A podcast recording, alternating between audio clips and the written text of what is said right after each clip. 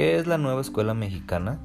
Es la institución del Estado mexicano responsable de la realización del derecho a la educación en todo el trayecto de los 0 a los 23 años de edad de las y los mexicanos. La educación deberá ser entendida para toda la vida bajo el concepto de aprender a aprender, actualización continua, adaptación a los cambios y aprendizaje permanente.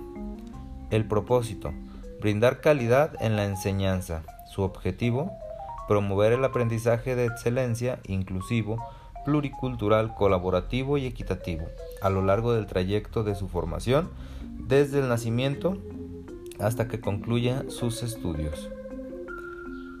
Cuatro condiciones necesarias, según Tomasevsky 2004. Asequibilidad. Impacta la garantía del derecho social a una educación gratuita y obligatoria, así como del derecho cultural al respeto a la diversidad, especialmente de las minorías. Accesibilidad. Obliga al Estado a facilitar una educación obligatoria, gratuita e inclusiva a todas y todos los niños, adolescentes y jóvenes. Aceptabilidad. Considera establecer criterios de seguridad, calidad y calidez de la educación, así como de las cualidades profesionales del profesorado. Adaptabilidad capacidad de adecuar la educación al contexto sociocultural de las y los estudiantes en cada escuela, al igual que la promoción de los derechos humanos a través de la educación. Principios en que se fundamenta la nueva escuela mexicana. Fomento de la identidad con México.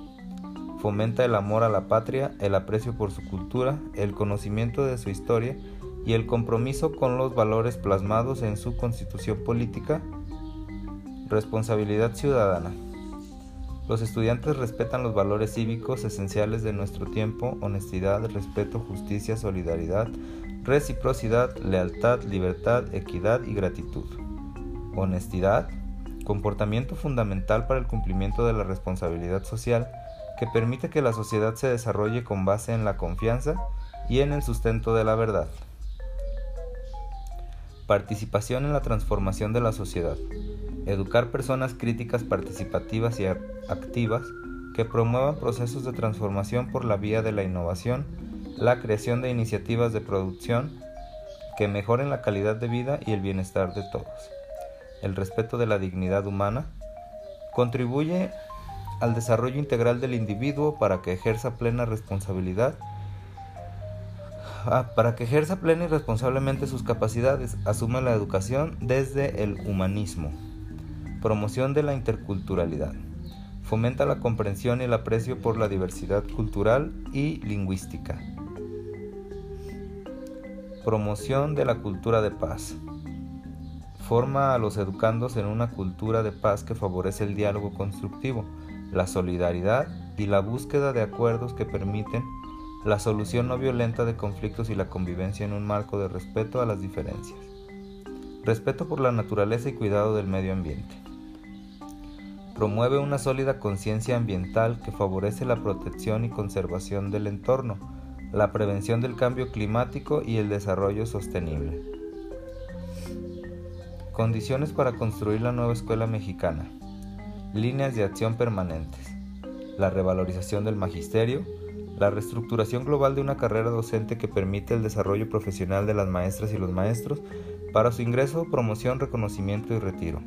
Infraestructura una infraestructura adecuada para promover el aprendizaje, un espacio seguro con ambientes propicios en el que se vive una cultura de paz. Asimismo, permite la promoción del deporte, la música, las actividades artísticas, cívicas y socioculturales, entre otras. Gobernanza se concibe como la participación de la sociedad y sus agentes en la toma de decisiones del sistema educativo nacional. Objetivos del aprendizaje, estrategias didácticas y revisión de contenidos.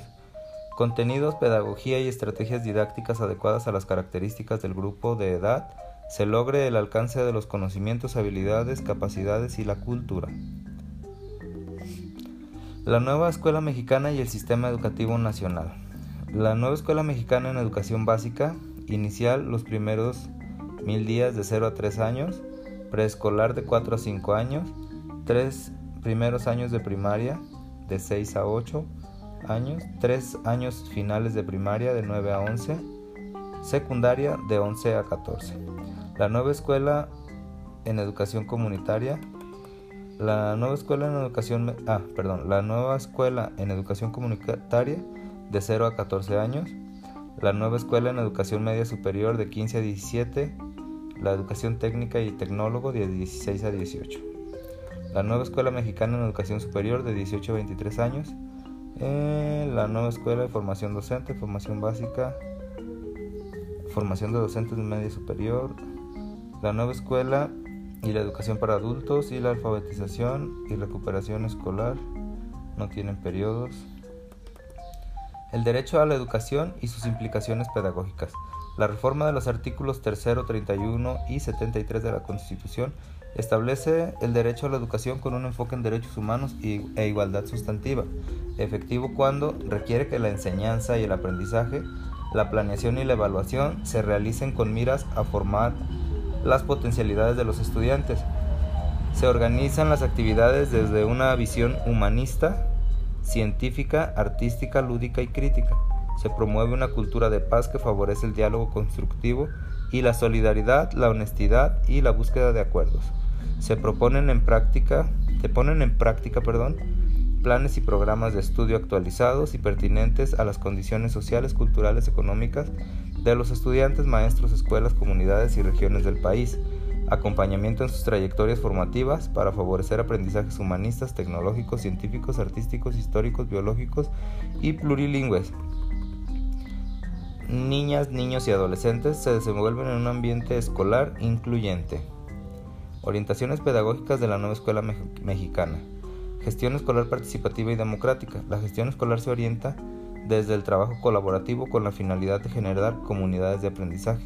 Está orientada a la excelencia para la mejora continua de las prácticas pedagógicas. Esto implica el emprendimiento de procesos reflexivos que conducen a acciones concretas en el aula. La práctica educativa en el día a día basa su labor en la realidad de su salón de clase, reconoce su incidencia en el ámbito local y comunitario y está al tanto de los principales temas y debates que conciernen a su práctica. Principios orientadores de la labor docente. Niñas, niños, adolescentes y jóvenes son sujetos activos en el desarrollo de sus potencialidades. Niñas, niños, adolescentes y jóvenes son considerados en igualdad de capacidades y disposiciones para aprender. El interés, la actividad, la detección de necesidades y las potencialidades de las y los estudiantes.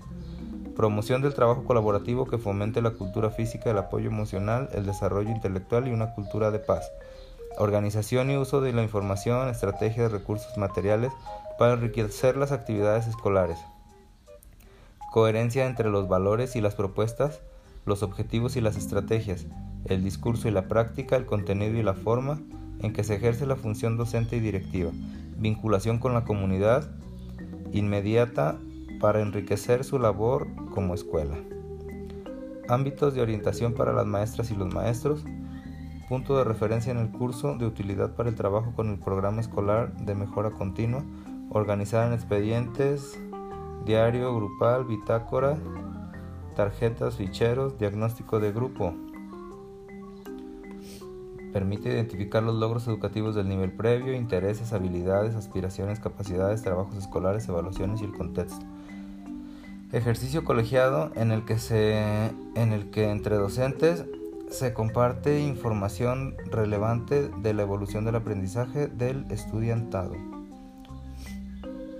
Ámbitos de orientación para las maestras y los maestros, interrogarse sobre las formas de organización de los contenidos en su contenido contexto escolar, reflexionar sobre cuáles son las formas de organización pertinentes en su comunidad escolar, organización de los contenidos, considerar que la información que se recaba constantemente, organizar estrategias y actividades de apoyo, atender los intereses, potencialidades, problemáticas, opiniones, valoraciones de las y los estudiantes, recuperar el sentido de la experimentación pedagógica desde un punto de vista lúdico, revisar y diseñar materiales de trabajo, ponderar la experiencia docente y la reflexión sobre la práctica, considerar estrategias que favorezcan la experimentación, fomentar el aprendizaje colaborativo, promover pausas activas, selección de estrategias metodológicas, potenciar la autonomía en el aprendizaje, propiciar formas de interacción, vincular las estrategias pertinentes al tipo de contenido, contextualizar las actividades y seleccionar materiales, recursos, TICs y organizar el espacio del aula.